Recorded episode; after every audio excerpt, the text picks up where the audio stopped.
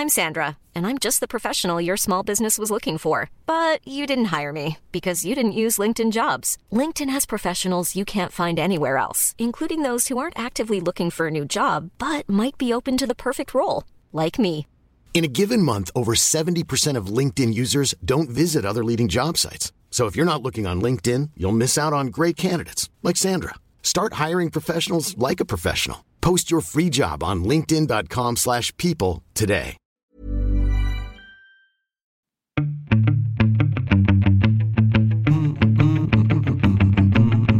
Salut, c'est Thomas Rozek. Comme on ne pouvait pas se voir, qu'on devait pour une bonne partie d'entre nous rester chez nous, le confinement a paradoxalement sans doute été une période où nous avons beaucoup parlé, discuté, conversé. On a fait des apéros virtuels, des réunions en visio, on a passé des coups de fil un peu plus longs et un peu plus fréquents que d'habitude aux gens qu'on aime. Et dans cette avalanche de mots échangés, on a toutes et tous fait appel à des petits nouveaux, des termes qui ont pris d'un seul coup une grande place, qu'ils aient été inventés pour l'occasion ou ressortis du placard des mots peu usités, comme on dit joliment. Confinement, déconfinement, zoom apéro, covidé ou hydroxychloroquine, ce vocabulaire de la pandémie nous a donné envie, avec ma camarade Laëlia Véron du podcast Parler comme jamais, de nous Qu'est-ce que ces nouveaux mots, ces nouveaux usages, ces nouvelles pratiques nous disent du fonctionnement de la langue, de sa vivacité, de sa capacité à s'adapter aux crises? Ce sera notre épisode du jour. Bienvenue dans Programme B. Confinement. Confinement. Confinement. Le déconfinement. Déconfinement. Du Skypero. Covid-19. Coronavirus. Hydroxychloroquine. Hydroxychloroquine. Nous sommes en guerre. Outre Laëlia, autour du micro à distance forcément, il y a aussi Maria Candéa, sociolinguiste à l'université Paris 3. Elle a co-signé avec Laëlia le livre Le français est à nous paru aux éditions de la découverte l'an dernier. On a commencé par se dire que si la langue n'entre pas en crise, elle l'accompagne cependant au travers de ce vocabulaire, de ces champs lexicaux ou sémantiques qui s'imposent durant ces événements majeurs et globaux. Oui, ça montre bien que la langue n'est pas détachée de la société. La langue n'est pas quelque chose euh, qui serait à côté. Maria dit souvent qu'il serait dans une boîte à côté qu'on ouvrirait de temps en temps. Euh, la langue, elle est dans la société, elle est dans nos usages. C'est normal qu'elle qu'elle soit là quand on parle de crise. Elle fait partie de la société, elle fait partie des évolutions de la société. Elle les dit, elle les accompagne, elle les nomme, elle aide à les comprendre, elle aide à les gérer. Donc forcément, euh, cette crise du coronavirus, on allait à la fois bah, la sentir dans la langue, essayer à des moments de la comprendre avec la langue, de l'expliquer euh, avec la langue. Et donc, euh, bah, bien sûr, elle va jouer, tu te, te demandais si c'était le champ lexical ou sémantique, et eh bien les deux. ça va jouer sur le lexique avec l'invention de nouveaux mots, et ça va jouer sur la sémantique avec bah, l'invention de nouveaux mots. Ça peut être aussi le fait que des mots prennent un autre sens. La sémantique, ça renvoie plutôt au sens et le lexique au vocabulaire. Alors, si on commence par le vocabulaire, euh, c'est quoi les mots qui vont rester? Alors, c'est difficile de se, de se projeter euh, euh, vu qu'on est encore en, plein dedans, mais c'est quoi les mots qui apparemment vont rester, qui sont apparus, qui ont été créés par, par cette crise, par les usages qui en ont été faits, et qui risquent de, de rester dans notre vocabulaire encore un petit moment? On peut penser que, par exemple, le nouveau sens du mot confinement, et euh, le mot déconfinement vont rester parce que quand même ça nous a marqué et puis pas juste à l'échelle de la France, à une échelle mondiale. Donc on peut penser que hum, qu'ils vont rester. Après déconfinement, on a dit souvent que le mot a été créé avec la crise. C'est difficile de savoir exactement quand un nouveau mot est créé parce qu'on peut toujours trouver une occurrence antérieure. Mais en tout cas, cet usage-là euh, massif, il est nouveau. Par exemple, pour le mot confinement, du point de vue sémantique, avant confinement, ça ne voulait pas du tout dire ça. Ça voulait pas dire euh, des populations, euh, beaucoup de personnes qui sont confinées obligatoirement. Et déconfinement, on l'avait pas vu non plus ce mot-là. on peut toujours trouver une occurrence antérieure, mais et là, il a été forgé par rapport au mot confinement, donc euh, avec une formation morphologique particulière et avec un sens particulier. Mais après, euh, Maria en parlait, euh, par exemple, il y a certains mots qui sont d'un usage moins massif, qui sont plus générationnels ou plus d'un certain milieu social et qui peut-être ne vont pas rester, par exemple, apéro Zoom, ce genre de choses. Je sais pas si Maria, tu veux en dire Juste sur déconfinement, en fait, c'est intéressant parce que le préfixe dé, c'est un préfixe hyper productif en français. Les enfants l'utilisent spontanément et en fait c'est un préfixe qui a euh, deux sens, c'est deux préfixes en un. Un qui est très ancien, qui n'est plus du tout productif et qu'on trouve dans dessécher ou dans délimiter. Des, dessécher ou délimiter, c'est le, l'extrême de, de, de, sécher ou l'extrême de limiter. Enfin, c'est vraiment un sens très fort. C'est pas le contraire. Alors que hum, le préfixe D, pour nous maintenant, le, seul préfixe productif, c'est celui négatif. Et par exemple, pour les enfants, c'est très facile de former euh, des mots avec des, même quand ils n'existent pas, enfin de les former spontanément, et c'est ce qu'on a fait avec des confinements, tout le monde l'a formé spontanément. Les enfants forment démourir, par exemple.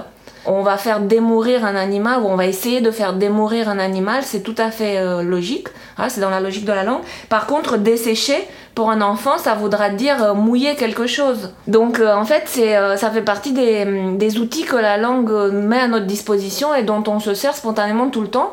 Et tous ne vont pas dans le dictionnaire tout simplement parce qu'ils ne vont pas être suffisamment repris. Parce qu'il y a deux choses. Il y a la capacité qu'on a à créer des mots nouveaux dans notre propre langue, qui est quelque chose qui fait partie de nos compétences et de nos pratiques. Et la deuxième chose, c'est est-ce que ces créations vont se diffuser, vont se stabiliser, vont être adoptées par plein de gens? C'est complètement autre chose, c'est un phénomène social, pas linguistique.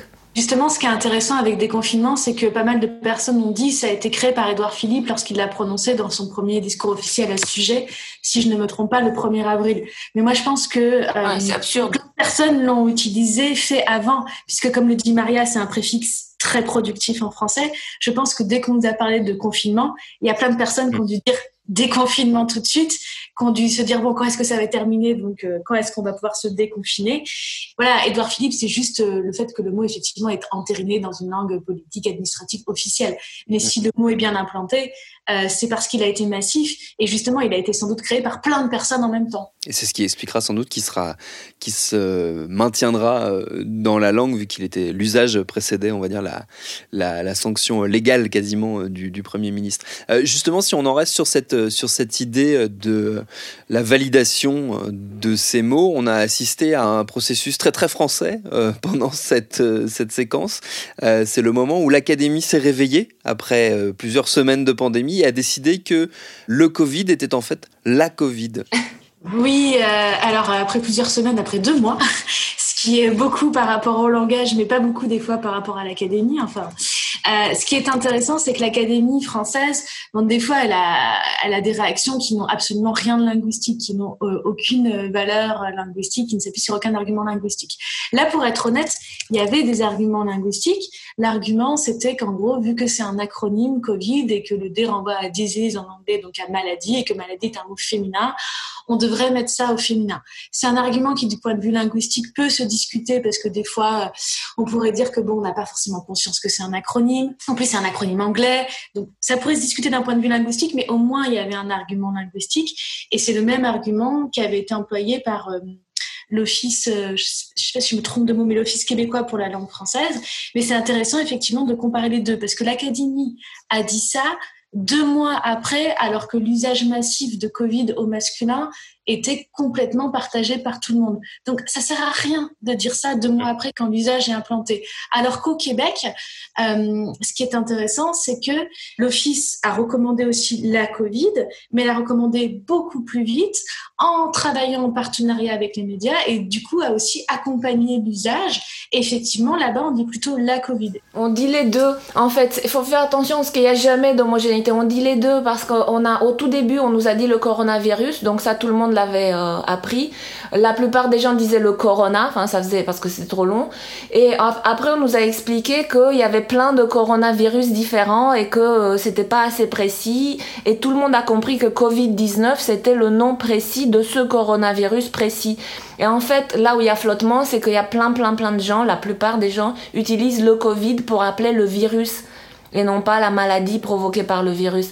Et c'est ça le point d'ambiguïté. Et même au Québec, où les médias ont massivement parlé de la Covid pour la maladie déclenchée par le coronavirus de 2019, euh, même là, euh, il reste l'ambiguïté. Il y a plein de gens qui appellent attraper le Covid parce que c'est le virus en fait. Donc euh, je pense que ça restera oui, donc même, même là-bas, effectivement, il y a les deux usages, mais au moins, là, si on réfléchit au rôle des institutions, euh, l'institution là-bas ne va pas complètement contre un usage, puisqu'il y a quand même un usage du là, alors qu'en France, c'est vraiment absurde. Moi, je trouve que ce qui est intéressant, si on réfléchit au rôle des institutions qui se mêlent de langue avec cet exemple de le ou la Covid, c'est que si on remarque quelque chose, l'Académie française a dit qu'il fallait dire la Covid. Bon, déjà, deux mois après, alors que l'usage est implanté, c'est absurde.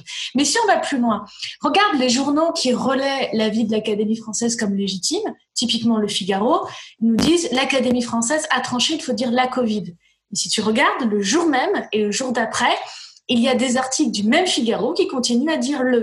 Si on regarde les prises de parole des académiciens, Tim Fickelkraut, il continue à dire le. Donc, à quoi sert cette académie si même ses soutiens médiatiques, si même ses représentants institutionnels ne suivent pas les préceptes qu'elle donne? Eh bien, ça ne sert justement qu'à nous dire, vous parlez mal c'est même pas l'idée euh, de mettre en place un autre usage et d'ériger de nouvelles règles, puisque eux-mêmes ne le font pas. Ça sert juste à dire vous parlez mal. C'est, assez révélateur, à mon avis, euh, euh, de l'Académie française. Ça ne sert pas à nous donner des, des règles, ça ne sert pas, même pas tellement à essayer de changer notre usage, ça sert juste à provoquer ce qu'on appelle de l'insécurité linguistique. Oui, ça c'est spécifique à l'Académie française qui n'a pas d'outils, qui n'a pas d'équipe technique, euh, qui n'a pas de, de veille euh, sur l'usage, qui ne sait pas comment fonctionne la langue, qui n'a pas de spécialiste, euh, qui ne produit pas d'outils non plus, qui ne produit pas de dictionnaire, c'est un par siècle, pas de grammaire, rien.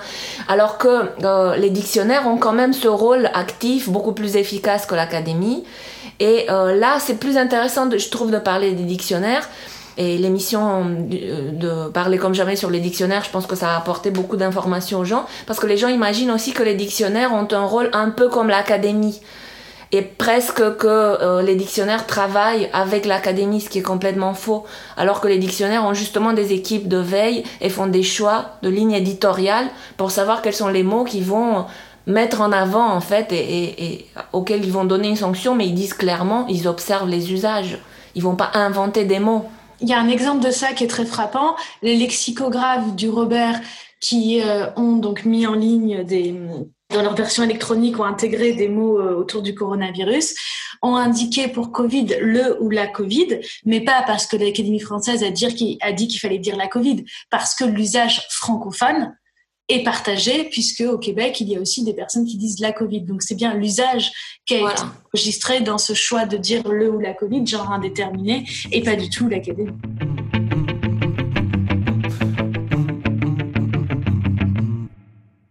Au-delà de nos angoisses euh, linguistiques et de euh, euh, toute la, langue qui a été déployée, notamment médiatiquement, pour parler de cette crise, parler abondamment de cette crise, voire parler tout le temps de cette crise. Il y a aussi plein d'usages euh, de la langue un peu plus légers qui se sont développés là plutôt du côté du, public, euh, des citoyens. Et, il y a, on a retrouvé le besoin un peu ludique de jouer avec la langue, même dans les périodes et surtout même peut-être dans les périodes de crise. Oui, ça je pense que c'est important parce que des fois on a une vision du langage très restreinte comme purement informatif et on oublie qu'il y a aussi bah, toutes les fonctions esthétiques, ludiques avec la langue. Et on a vu effectivement beaucoup de jeux avec les mots, sur les mots, avec des mots composés, des mots valises, des dérivés. Euh, bah, Corona apéro, Zoom apéro, Skype apéro, beaucoup d'apéros. Hein. Euh, aussi euh, beaucoup de voilà des, mots valises euh, Covidio, euh, euh, Corona love, Covidé, Covid fatigué. Enfin bref, il y a plein plein d'inventions. Et ça, je pense que ça montre à quel point bah, déjà on a besoin de, nommer ce qui se passe, de se saisir des mots. Et effectivement, quand, on parle aussi de choses qui sont difficiles, de les mettre un peu à distance euh, en jouant avec les mots. Et il euh, faut pas oublier que, le langage, c'est aussi ça, ça a toujours été ça. Et, c'est normal, c'est un beau moyen de s'approprier la langue et peut-être aussi de mieux supporter les événements. C'est aussi un outil de s'affilier à des groupes en fait. Enfin, il y a des modes par groupe quand on utilise certains mots, on montre qu'on fait partie de, tel ou tel groupe, telle ou telle génération, qu'on a telle ou telle pratique. C'est, euh, le langage, c'est aussi une pratique sociale et donc elle est partagée. C'est un peu comme les vêtements, comme les choix qu'on fait, euh, qu'on affiche, qu'on montre aux autres. Donc tout le monde n'a pas utilisé Zoom Apéro. Oui, on retrouve ce qu'on disait au début. Autant il y a des usages massifs comme confinement, déconfinement, autant euh, c'est certains de ces néologismes comme Zoom Apéro, eh bien c'est des usages plus restreints qui effectivement mmh appartenir soit à certains milieux sociaux, soit à certaines pratiques, à certaines générations.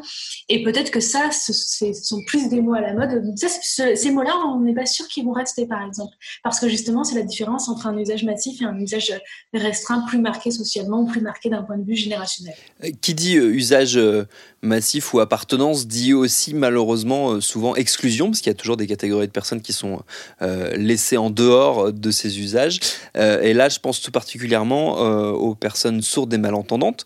on a pas mal parlé d'elles et eux pendant cette séquence. D'ailleurs, parler comme jamais et programmé, on a chacun de notre côté fait des épisodes autour de, ces questions. Comment elle s'inscrit, notamment la langue des signes française, dans une crise comme celle-là? Ah, ce, que, ce qui est vraiment intéressant à mon avis, c'est que quand on parle des néologismes de la formation en langue vocale française, eh bien, euh, il ne faut pas oublier qu'il y a la même chose et les mêmes problèmes qui se sont posés euh, en langue des signes. Et il y a euh, du coup aussi des questions qui sont posées. Comment est-ce qu'on allait signer coronavirus, par exemple et puis, euh, comment signer aussi euh, des mots qui n'avaient pas euh, de signe en langue des signes jusqu'ici. Hein. C'était par exemple, alors là, je ne sais plus comment le prononcer, hydroxy... hydroxychloroquine. Voilà, hydroxychloroquine. Ça, si on l'épelle, ça va être beaucoup trop long. Ça va pas du tout être efficace comme communication. Donc, il faut trouver soit un signe, soit une périphrase. Mais ça a nécessité des facultés d'adaptation très rapides on n'avait pas forcément le temps euh, d'attendre qu'un usage s'impose. Et ça aussi, euh, je trouve que c'est très révélateur de euh, comment ces processus de création de nouveaux mots se posent dans toute langue. C'est ça, ça se pose dans toute langue. En fait, c'est très marrant ce que tu as fait, hydroxyclo, comment on dit déjà. Et ben voilà, tout le monde, toutes les langues ont eu ce problème-là. Comment on dit c'est quoi ce truc? Et ça, c'est pas un mot nouveau, c'est juste qu'on a appris des mots. On a aussi vu l'émergence dans toutes les langues, pour le coup, euh, de mots nouveaux qui se ressemblent. Tu mentionnais, Leïla, quand on préparait l'émission, Covidio. Oui, Covidio, et ben donc un mot qui est formé, euh, euh, une sorte de, mot valise hein, qui est formé par euh, donc Covid et idiot. Et ce qui était drôle, c'est que bon, il y a beaucoup de veille autour des nouveaux mots, des néologismes. Visiblement, il apparu dans plein de langues parce qu'il a des équivalents faciles dans d'autres langues, donc en espagnol, covidiota, en, en néerlandais, en allemand. Et en français, par exemple, il est visiblement très utilisé au Québec. J'ai regardé un peu les, les journaux, par exemple le Journal de Montréal, qui parle souvent des rassemblements de Covidio pour euh, des gens qui manifestent contre le confinement. Donc ça, ça a été un, nouveau mot qui a eu beaucoup de succès. Et eh bien peut-être que ça témoigne aussi bien de notre besoin de faire des nouveaux mots que de notre besoin des mots de nous énerver et de trouver des cibles dans les moments de crise. Qui a moins eu de succès en France parce qu'il y a eu moins de rassemblements comme ça. Il y a eu, enfin, ça.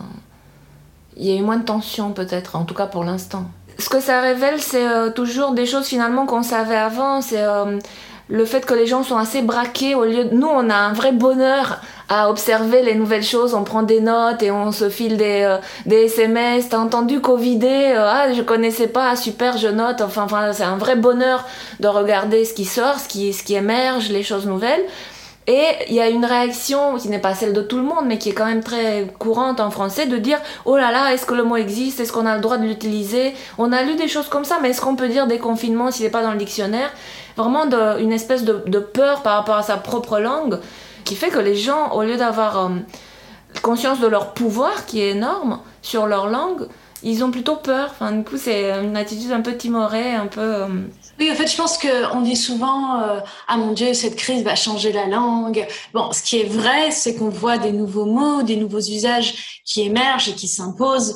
Euh, en témoigne la réaction du Robert, là, de les intégrer très vite. Mais on retrouve en même temps des processus et des débats habituels, parce que bon, la création de nouveaux mots, on n'a pas attendu maintenant.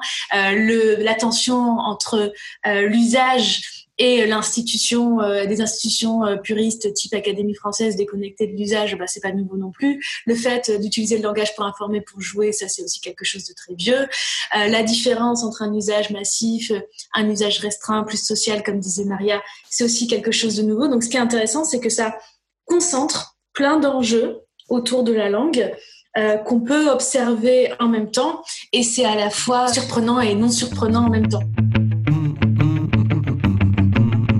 Et je paraphraserai pour finir ma camarade Laëlia Véron qui dit très justement qu'une des leçons à tirer de tout ça, c'est qu'une langue ne se réduit pas à une liste de mots ou de pratiques définies à l'avance. Si elle reste vivante, c'est qu'elle évolue avec le monde et qu'elle est donc capable de dire aussi bien la catastrophe que la résilience. Merci à Maria Candéa et Lalia Véron d'avoir piloté avec moi cet épisode de Programme B qui, comme vous le savez, est un podcast de Binge Audio préparé par Lauren Bess, réalisé par Mathieu Thévenon. Abonnez-vous sur votre appli de podcast préféré pour ne manquer aucun de nos épisodes. Abonnez-vous aussi à Parler comme jamais si c'est pas déjà fait.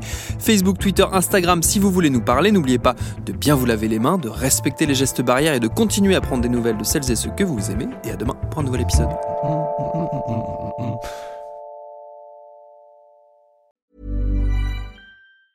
Even when we're on a budget, we still deserve nice things. Quince is a place to scoop up stunning high-end goods for 50 to 80% less than similar brands. They have buttery soft cashmere sweaters starting at $50, luxurious Italian leather bags, and so much more. Plus, Quince only works with factories that use safe, ethical, and responsible manufacturing. Get the high-end goods you'll love without the high price tag with Quince. Go to quince.com/style for free shipping and 365-day returns.